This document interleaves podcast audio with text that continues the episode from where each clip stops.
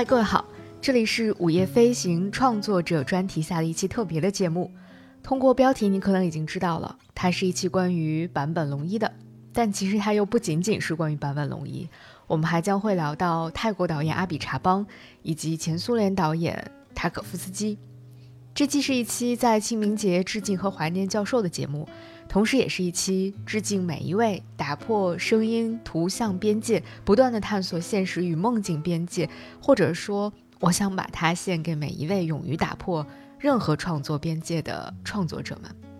我们致敬的起点。就从一部影像作品，或者说一部音乐装置艺术作品入手，它的名字叫做《异步第一束光》。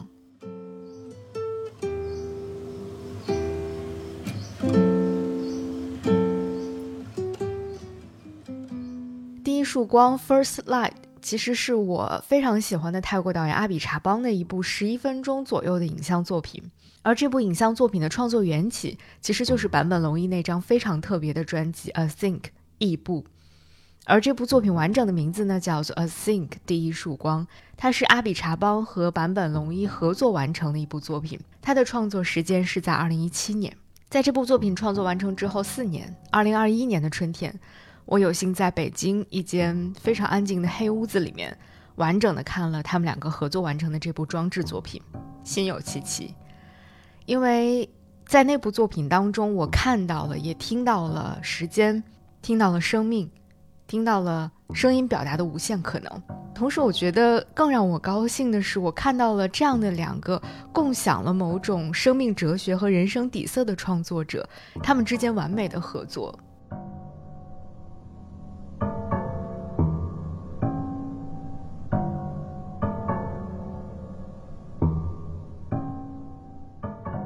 看到这部作品的场合是在一场名叫“观音听石”的展览上面，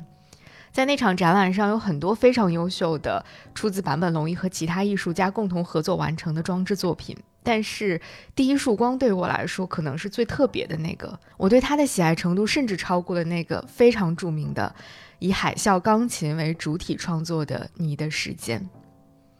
而在二零二三年的四月这个清明节。坂本龙一去世的第五天，我很想用这一期特别的节目，想要多聊一聊这部作品以及关于跨界创作的一些事情。呃，是纪念教授，同时也表达一份迟到两年的感谢吧。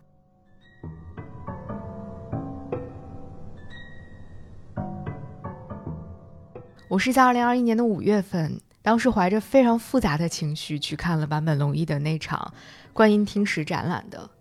之所以说情绪复杂呢，主要是因为那次展览的承办方以及围绕着那次展览所进行的各种各样的操作吧，以及一些意外的新闻事件，都让我有一种非常难受的感觉。但是毕竟是坂本龙一的展，毕竟是我个人非常喜欢的一场围绕着他的音乐作品《异步》展开的一次展览。毕竟在当时的时候，我们已经意识到，可能留给我们和留给坂本龙一的时间。都不太多了，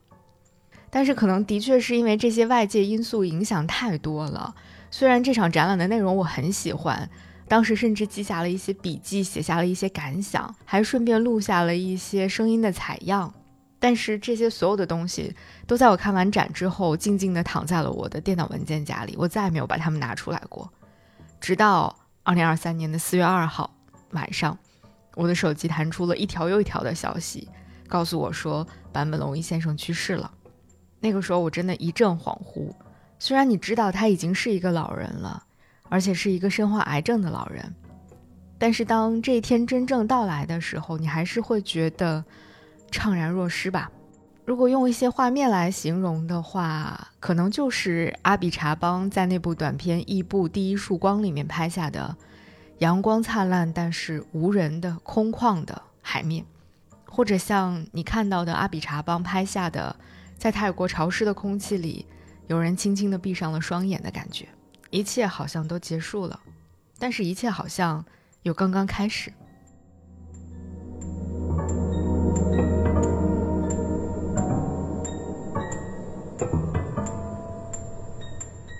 原本在准备这期节目的时候，我是想要把整个当时去看这个展览的过程。啊，包括每一个作品带给我的一些感受，那些作品背后的故事，甚至坂本龙一和不同艺术家合作创作的作品，以及想要传递出来的一些东西，都呈现在一期节目当中的。但是呢，当我在整理这些所有的资料的时候，我发现不断的出现在我脑海里面，萦绕在我脑海当中的，其实只有一部作品，就是一部《第一束光》。而且关于坂本龙一，已经有太多人聊过了。人们会聊他的哲学，聊他的音乐，聊他的电影，他的社会责任，梳理他的年表，整理他的生平，翻阅他的采访，阅读他的专栏，等等等等。那在随后的节目当中，我们就不会再赘述以上的所有的这些材料了。如果你感兴趣或者你想要了解的话，可以去搜索，你会发现有太多的内容已经可以供你去直接阅读和收听了。那今天呢，我们就想要在声音的世界里面安安静静的待一会儿，听一听第一束光。它可能来自大海，来自大荧幕，也来自每个人的心里。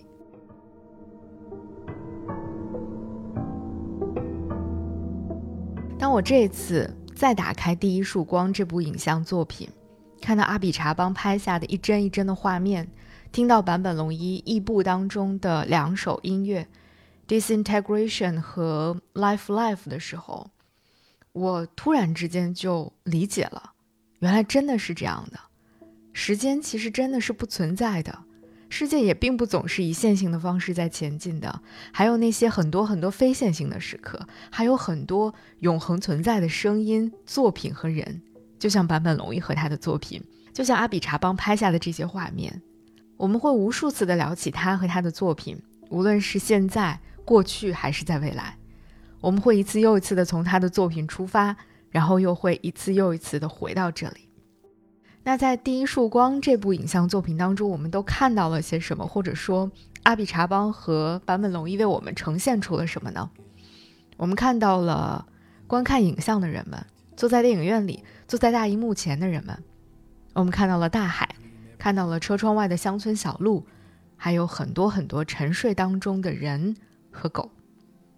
据说阿比查邦在接到跟坂本龙一合作《异步》的这个邀请的时候，《异步》这张专辑其实还在制作当中，还没有最终完成。当时阿比查邦花费了大量的时间，去非常仔细的聆听收到的坂本龙一寄给他的音乐样本，然后最终选出了其中的两首音乐，就是《Disintegration》和《Life Life》。阿比查邦在提到，嗯，他对《异步》这个作品理解的时候，他说，啊，他愿意把《异步》看成是坂本龙一的一个非常私人化的作品。坂本龙一也是这样认为自己的这个专辑的，因为他好像是坂本龙一所有专辑当中距离所谓的大众最远、离自己最近的一部作品，或者说一张音乐专辑。那阿比查邦在为异步进行相应的影像创作的时候呢，特意拿出了他自己很喜欢的一个小型的相机，嗯，它有一个很可爱的名字叫数码刺猬，他就把这个相机交到了自己的亲朋好友的手中，邀请这些普通人用这台小小的相机去自己的生活当中自由的拍摄。我们后来在画面当中看到的那些沉睡中的人，其实都是他的亲朋好友们。用这台相机拍摄下来的，你会看到一些非常低像素、粗糙的画质，但是，嗯，这些画面背后似乎都有一种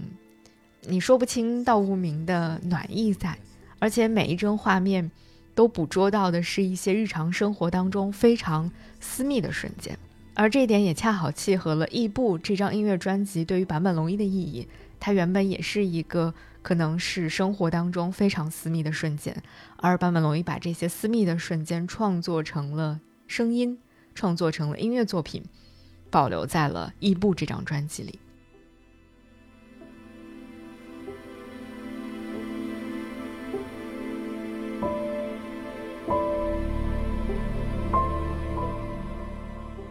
在《第一束光》这部影像作品的开始是 disintegration 的音乐。以及阿比查邦所拍摄下的那些碎片式的影像片段，反复交替的出现。之后呢，音乐会逐渐的过渡到《Life Life》那首歌，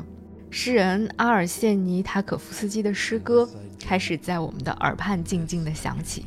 这首诗歌的名字叫做《And This I Dreamed》，《And This I Dream》，翻译成中文是我梦到过这里，我梦着这里。You will dream everything I have seen and dreamed. To one side from ourselves, to one side from the world. Wave follows wave to break on the shore. On each wave is a star, a person, a bird. Dreams, reality, death. One wave after 伴随着这首诗歌的出现， 人们入睡的画面也开始出现在屏幕上。你会非常好奇，这些人真的睡着了吗？他们在做梦吗？他们梦到了什么吗？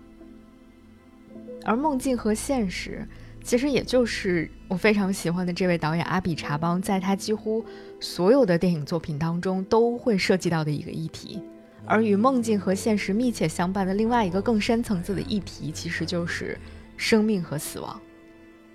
在他最著名的那些作品，比如《幻梦墓园》，比如《能召回前世的布米叔叔》当中，其实都在讨论这样的议题。而在《第一束光》里，他们使用的那首来自阿尔谢尼·塔可夫斯基的诗歌《我梦到过这里，我梦着这里》，其实也是关于梦境和现实的，同样也关于死亡和生命。而且，更值得玩味的是，这位阿尔谢尼·塔可夫斯基，你注意到了吗？他姓塔可夫斯基。他就是我们更为熟悉的那一位前苏联导演安德烈·塔可夫斯基的父亲，而安德烈·塔可夫斯基这位导演对于坂本龙一来说也有着非常特别的意义。我们先来看看阿尔谢尼·塔可夫斯基在这首诗里都写了一些什么吧。我真的太喜欢这首诗了。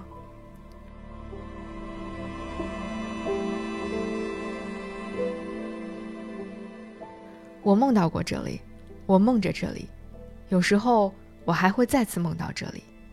一切都会被重复，一切都会被再次呈现。你会梦到我所梦到过的一切，一面来自我们，一面来自世界。海浪一层尾随一层瓦解在岸边，每一层波浪上都有一个星星，一个人，一只鸟。梦境，现实，死亡。波涛绵延，不需要日期。我存在过，我正在存在，我会存在。生活是对惊奇的思索，为了思索，我奉献自己，跪倒在地，像个孤儿，独自一人，被镜面的反射所包围。城市和海洋，斑斓，壮烈。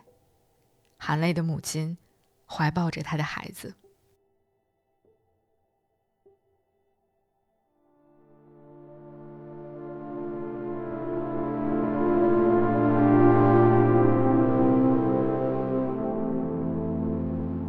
你现在听到的这段音乐名叫《Solaris》，索拉里斯，正是塔可夫斯基导演那部电影作品《Solaris》的名字。它还有一个中文译名叫《飞向太空》。坂本龙一正是受到了塔可夫斯基的创作理念和这部伟大电影作品的启发，创作了这首音乐。而且他在纪录片《Coda》中曲当中也曾经说过，他说《Solaris》是他写给自己的一首圣歌。他始终非常的热爱和敬仰着塔可夫斯基导演，其中一个非常重要的原因就是他觉得塔可夫斯基的电影本身就是一场声音的交响。的确如此，塔可夫斯基电影当中的那些流水声、风声、雨声、脚步声，都是他的整个电影叙事当中不可分割的一个部分。这才是真正的所谓视听语言。我们现在看到的大多数的电影当中，往往都是视觉大于听觉。它并不是一个平衡的视听关系，而在这个里面，声音往往会沦为流俗的背景音乐，或者是后期加入的一些非常粗糙的音效，声音完全被低估了。我记得我曾经非常有幸在电影资料馆看过一场大荧幕版的《飞向太空》，当我看到那个水底碧绿的水草随着水流缓缓飘动，听到潺潺水声的时候，我那一刻才终于理解了。坂本龙一所说的话，然后我再去听《Solaris》这首音乐，我会觉得它毫无违和感，它完全契合《索拉里斯星》或者《飞向太空》这部影片所要传递出来的一些对于人类、对于生命的思考。它真的是一首超越了日常生活的圣歌。而在坂本龙一创作的这段音乐当中，你是能够听到、能感受到某种超脱于人类的更大生命的凝视和俯瞰的感觉。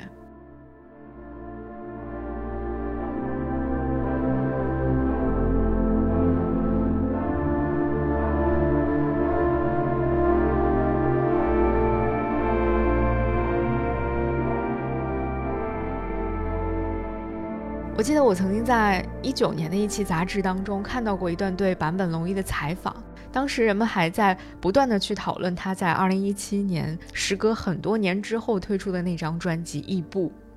而在那篇采访文章当中，嗯，作者写的很好，他说《A Think》就是《异步》这张专辑是坂本龙一癌症康复之后制作的第一张极度私人化的实验性专辑，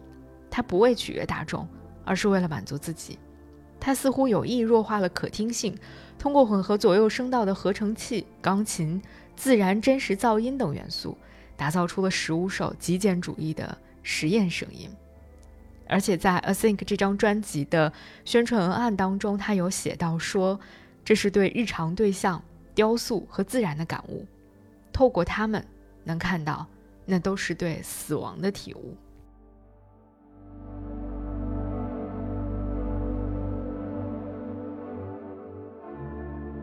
在那篇文章当中，还有一个小小的对谈环节。采访者提出的问题当中有这样一个，我觉得很有意思。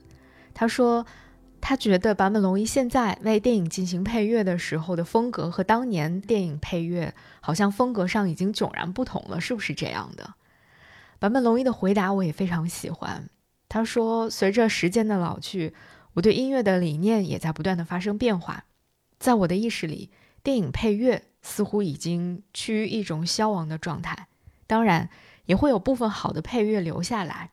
出色的电影配乐，它在这里使用了 “song” 这个英文单词，应该更多的融合声音，也就是 “voice” 这个单词，特别是环境音，而这也是我现在最感兴趣的声音。他也聊到了自己的音乐专辑《异步》，他说这个名字的灵感来源于“同步”那个单词。同步意味着两样事物同步进行，音乐包含着许多个部分和元素，这些元素普遍以同步进行的方式融入一首音乐当中。然而，我不喜欢这样，我喜欢解构它，所以我希望同一首音乐的不同部分有着异步的节奏。举一个音乐上的简单例子来解释异步和同步的区别吧。在一个八十人的中乐团里面，指挥家会命令所有人都要在同一个节奏上合奏。只要有一丝毫的跑调，指挥家就会暂停正常的演奏，而我却要推翻合奏，推翻指挥家的工作。我要让乐手们错开的演奏，这是一件更加困难的事儿。每一个音符都要用自己的独立步调前进。然而，大自然就是如此运作的，它使用着高超的技巧，让每个生物都在异步的存在着、生活着，最终形成了我们如今这个美妙的地球。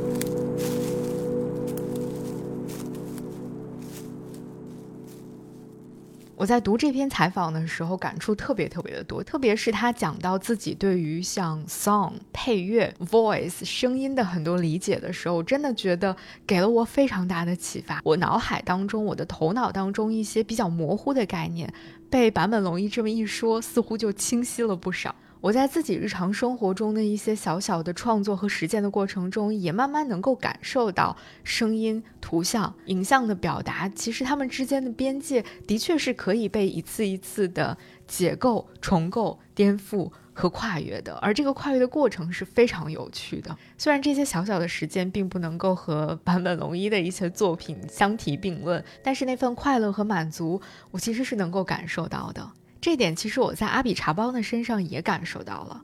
在二零二一年，阿比查邦推出了他的一部新的电影作品《记忆》。在那部电影当中，蒂尔达·斯芬顿所扮演的旅居哥伦比亚的女主角到波哥大去看望她生病的姐姐，然后就出现了一些非常怪异的事情。她总是能够听到一些奇怪的巨响，然后他就开始尝试去寻找幻听的根源到底是哪里，并且由此开始了一场由幻想、偶遇和重逢组成的与记忆和历史产生回响的旅程。很多人都说，整个的这部名叫《记忆》的作品就宛如是一场大型的声学实验一样，甚至有一个片段就是他们进入到录音室在进行这个声音实验。在这部作品中，你会觉得阿比查邦似乎在尝试用声音的材质去解释记忆的材质。一方面，他觉得记忆是可以被描述出来的；但另外一方面，记忆又好像是不可见的。只有光怪陆离的那些各种各样的声音，在提醒着人们这个国家过去曾经发生的故事，这个国家的历史。在那部作品当中，声音和画面和整个电影的叙事结合的空前紧密。你甚至好像不能简单的说啊，我看完了一个故事，嗯，也许你可以说你是听完了一个故事，或者说你甚至听到的一个不能够完全用简单的镜头和画面呈现出来的故事，画面和声音是完完全全的融合在一起的，他们共同讲好了这样的一个故事。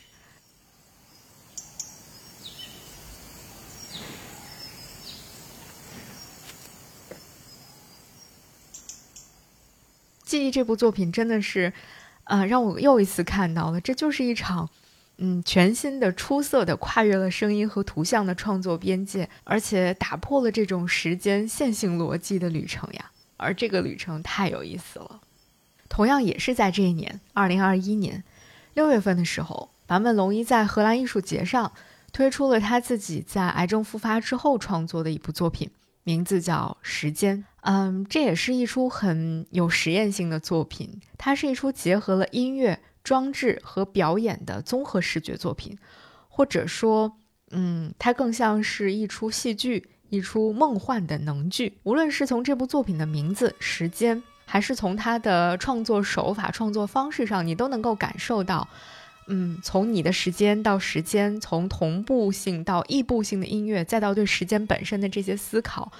嗯，坂本龙一的很多很多想法其实是一以贯之的，而且在不断的向更深处去探索的。在这出梦幻能剧当中，其实讲述了很多很多个关于梦的故事，比如说里面有关于夏目漱石作品当中的梦，嗯，在那个梦里面有一个女人承诺会在一百年之后回来。它会变成一朵从自己的坟墓上开出的花朵。还有一个梦来自能剧《邯郸》，在那个梦里，一个正在寻找觉悟的男人打了个五分钟的盹儿，但是他在梦里却已经过了五十年。这个故事应该就是我们中国人所讲的黄粱一梦的故事了。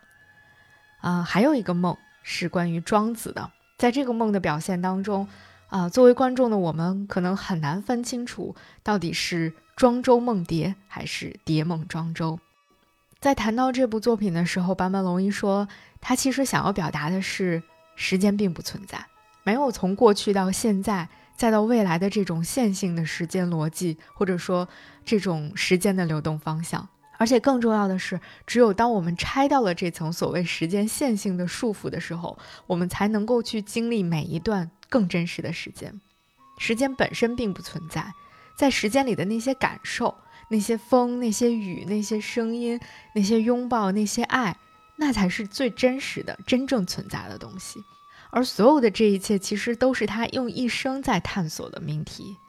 他从很年轻的时候就开始思索，感知的起源是什么？图像和语言和声音之间到底有什么关系？声音的最小单位是什么？音乐的最小单位是什么？感知是不是一定要通过线性的时间才能够形成？可感知的和不可感知的那些边界到底在什么地方？然后他就用自己的一生的时间和不断探索边界所创造出的那些作品，不断的去寻求一些答案，更在和很多的艺术家创作者的合作碰撞当中，获得了非常多的令人惊喜的成果。无论是我们前面提到的塔可夫斯基，还是阿比查邦，无论是呃我们大家都更熟悉的，比如野村万斋，还是在观音听石的那个展览上，我们看到的很多啊与他合作的艺术家，比如像高谷史郎这样的人，他们其实都在不断的摸索着一些不同领域之间的边界，然后又在不断的通过自己的方式去解构这些边界，跨越这些边界，去重构一些他们心目当中更接近于理想的一些作品。 Знание точного срока смерти дает нам возможность смотреть на жизнь как на неисчерпаемый колодец. Хотя все в жизни случается некоторое количество раз, причем на самом-то деле очень большое количество. Сколько раз ты еще вспомнишь вечер, ставший такой 就在最近，全世界都在悼念和致敬坂本龙一的很多信息当中，我无意当中读到了库索老师发的一条微博，他提到了教授在《新潮》那个杂志上写的“我还能看到几次满月升起”的连载。他说那个连载在今年的二月号的时候就已经宣告完结了，而上面的最后一篇，也就是连载的第八篇， 名字叫做《留给未来的东西》。他特意去找来读了读，在那篇文章当中，教授回忆了很多，啊、比如他回忆到了被告知癌细胞转移的那一天，因为太过震惊，没有办法立刻接受，在感受到死亡迫近的时候，还继续要准备隔天的钢琴独奏现场直播等等。他也回忆了他的人生最后那几年的许许多多的工作，当然也提到了疫情期间在北京举办的那场个人的展览。但其实，嗯，库索给我们分享的最动人的是一个，嗯，坂本龙一和乌克兰战争有关的故事。我也非常想要在节目的最后把这个故事跟大家一起来分享一下。在那个故事当中，教授是这样说的：“他说，我从未想过自己在有生之年还会目睹新的战争开始。在那之后，呃，他每天都在 CNN 之类的新闻媒体上关注着乌克兰的局势。直到有一天，他看到了一个视频，深深的被打动了。那个视频是一个居住在基辅的年轻的小提琴家，他的名字叫伊利亚。伊利亚在防空洞里演奏乌克兰传统民歌的视频在 YouTube 上被广泛的传播。后来，呃，有二十三个国家的八十四位小提琴家被伊利亚的这段演奏啊、深深的打动了，然后他们也加入到了演奏当中，并且把自己演奏的视频传到了 YouTube 上。嗯，教授在看到之后说，非常动人心弦的音乐，而且你听到它的时候没有办法不流泪，也因此他就对这个二十岁的小提琴演奏者产生了强烈的兴趣。而正好在这个时候，他一个居住在美国的朋友，作曲家基斯肯尼夫啊，突然来问他说：“我要制作一个关于支援乌克兰的慈善专辑，你想不想加入？”然后他又说了一句让坂本龙一觉得命运真的是太奇妙的话，他说：“你要不要和伊利亚一起来做？”那坂本龙一当然是欣然接受了这个邀请，并且写了一首小提琴和钢琴的乐谱发给了伊利亚。伊利亚就看着这个乐谱，在地下室里面演奏了这首曲子，并且用 iPhone 录制了音源发送了回来。那坂本龙一又在这个基础上加入了背景音乐，最终成为了一首曲子，名叫《Peace for Ilya》。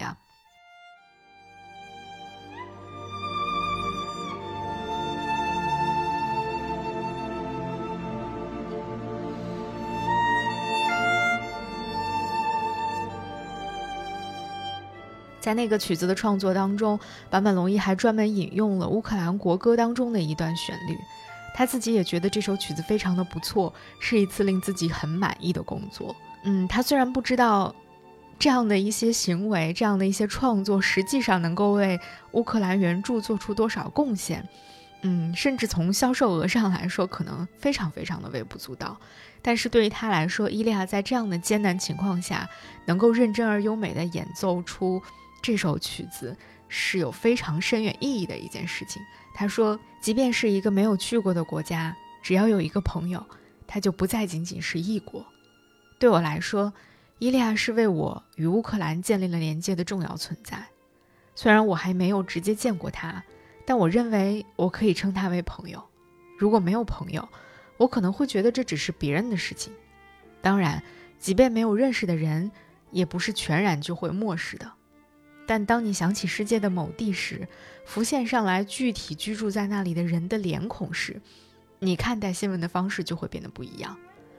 我从某个时期开始，在进行社会活动时，已经毫不介意是否会被讽刺为卖名行为。当然，内心当然是充满了“如果只是想出名，才不会这么麻烦的”的想法，但我不会再明确的说出来了。在他人生最后的这篇连载文章的结尾，教授写：“我的故事到此结束，只要生命仍在继续，我就会继续创作新的音乐。”然后他再一次引用了那一句他最喜欢的老话：“生命短暂，而艺术永恒。”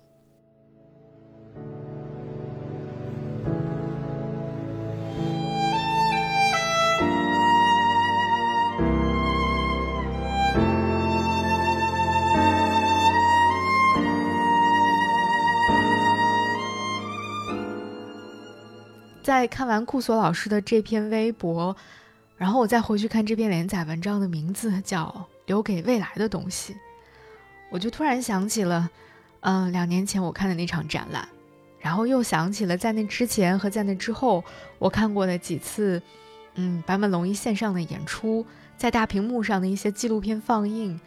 以及和教授相关的这几位对于我来说影响至深的电影导演和创作者们。然后我才彻底的意识到，其实教授的确留给了我很多很多东西吧。虽然我们真的也是素未谋面，但是像坂本龙一和很多优秀的创作者这样的存在，就是以这样的一种静水流深的方式，在默默的影响着很多人。他们用自己的作品，用自己的行动，留给了未来很多很多的东西。比如我在黑暗当中看到了那第一束光。比如那些他对声音的理解，比如他对生命和时间的感悟，原来在很早之前，我就已经在默默的被他的很多东西悄悄的关照了。于是就有了这期嗯特别的致敬节目，恰好是在清明时分，我想用它来纪念和致敬教授，也致敬每一位勇敢的创作者、坚定的创作者。生命短暂，而艺术永恒。谢谢你们。曾经来到过，曾经照亮过我们。最后，一起再来听一听第一束光吧。这里是午夜飞行，感谢你的收听，我们下期节目再见。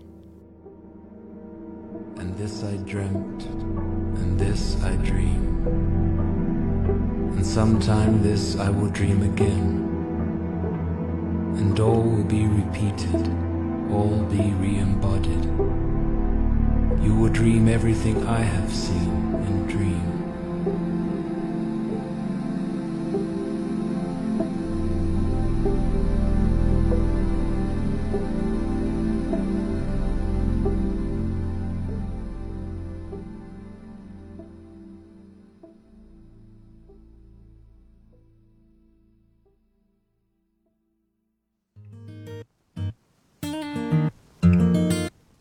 午夜飞行由 Marcast Media 制作出品，我们推荐你在苹果 Podcast 订阅收听。如果喜欢这档节目，欢迎你给出五星好评，也欢迎留言评论。同时，我们的节目也同步更新在 Spotify、小宇宙、喜马拉雅、网易云音乐、QQ 音乐等平台。